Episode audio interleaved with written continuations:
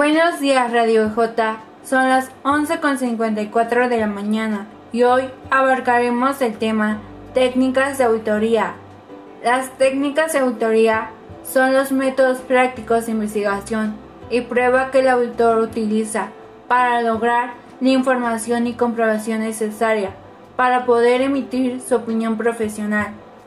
Los procedimientos de auditoría son el conjunto de técnicas de investigación aplicables a una partida o a un grupo de hechos o circunstancias relativas a los estados financieros u operaciones que realiza la empresa.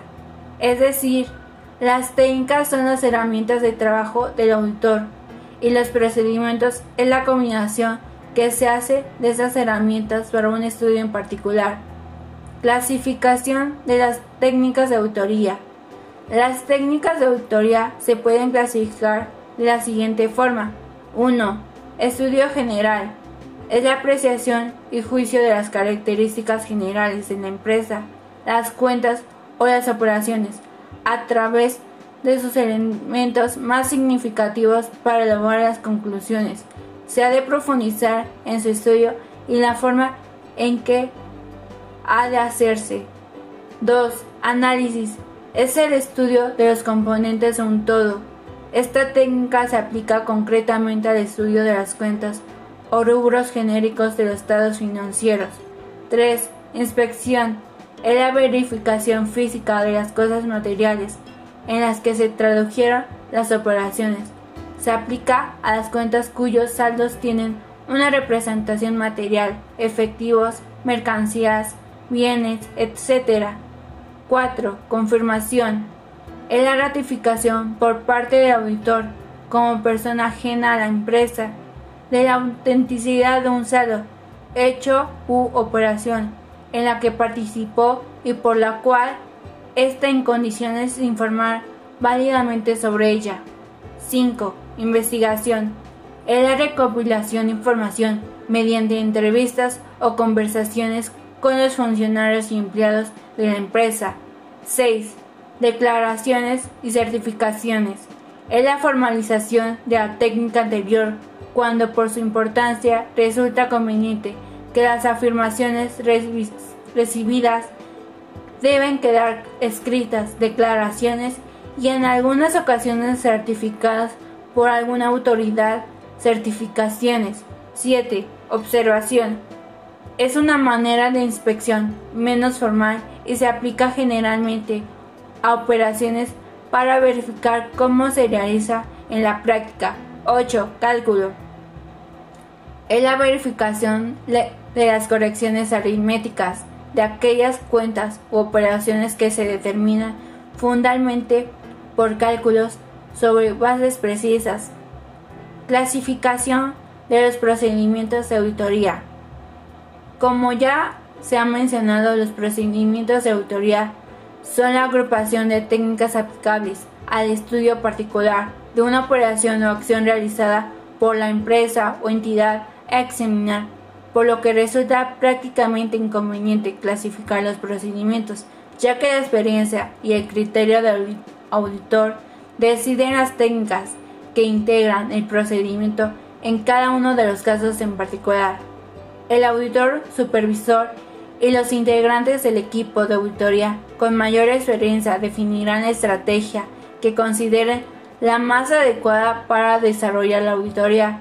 Estos criterios se basarán en el conocimiento de la entidad o empresa auditada, así como la experiencia general de la especialidad que, que les permitirá a los profesionales determinar de antemano los principales procedimientos de auditoría aplicar en cada uno de los casos que se presentan a lo largo del proceso de auditoría.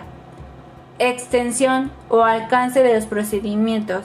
Se llama extensión o alcance a la amplitud que se da a los procedimientos, es decir, la intensidad y profundidad con que se aplica prácticamente estos en cada uno de los casos, para lo cual debe deberá tomar en cuenta la actividad u operación que se realizó la empresa o entidad. Oportunidad de los procedimientos. Es la época en que se deben aplicar los procedimientos al estudio de partidas específicas y el análisis total de las actividades de la empresa o entidad. Se debe tomar en cuenta que la oportunidad en que se aplica un procedimiento determinar la conclusión u observación que se puede obtener para el análisis al final del examen realizado. Pruebas selectivas en la auditoría. El trabajo de revisión de las operaciones que realiza la empresa a lo largo de un año no es ni puede ser exhaustivo, ya que no es posible realizar un periodo a corto tiempo, 30, 40 o 60 días, con un grupo de 3 o 4 personas, lo que la empresa le lleva un año en registrar las operaciones, por lo que no es razonable que el auditor disponga de un tiempo tan limitado para obtener sus conclusiones. Por lo tanto, se hace necesario que el auditor establezca su evidencia con pruebas selectivas. Los resultados que arroje las pruebas selectivas deben ser sopesados cuidadosamente para poder generalizarlo a todo. Los resultados satisfactorios deben dar seguridad en tanto que los resultados negativos pueden provocar una extensión del trabajo bien ampliado, la muestra o combinando el enfoque, o simplemente pueden considerarse plenamente aplicables al universo y en consecuencia considerarlo erróneo. El auditor debe considerar en primer término los objetivos específicos de la auditoría que debe alcanzar, lo que permitirá determinar el procedimiento de auditoría o combinación de procedimientos más indicados para lograr dichos objetivos. Además, cuando el muestreo de auditoría es apropiado, la naturaleza de evidencia de la auditoría buscada y las condiciones de error posible u otras características relativas a tal evidencia ayudará al auditor a definir lo que constituye un error y el universo que debe utilizarse para el muestreo. Bueno, esto ha sido todo por hoy. Gracias por su atención y nos vemos hasta otro episodio.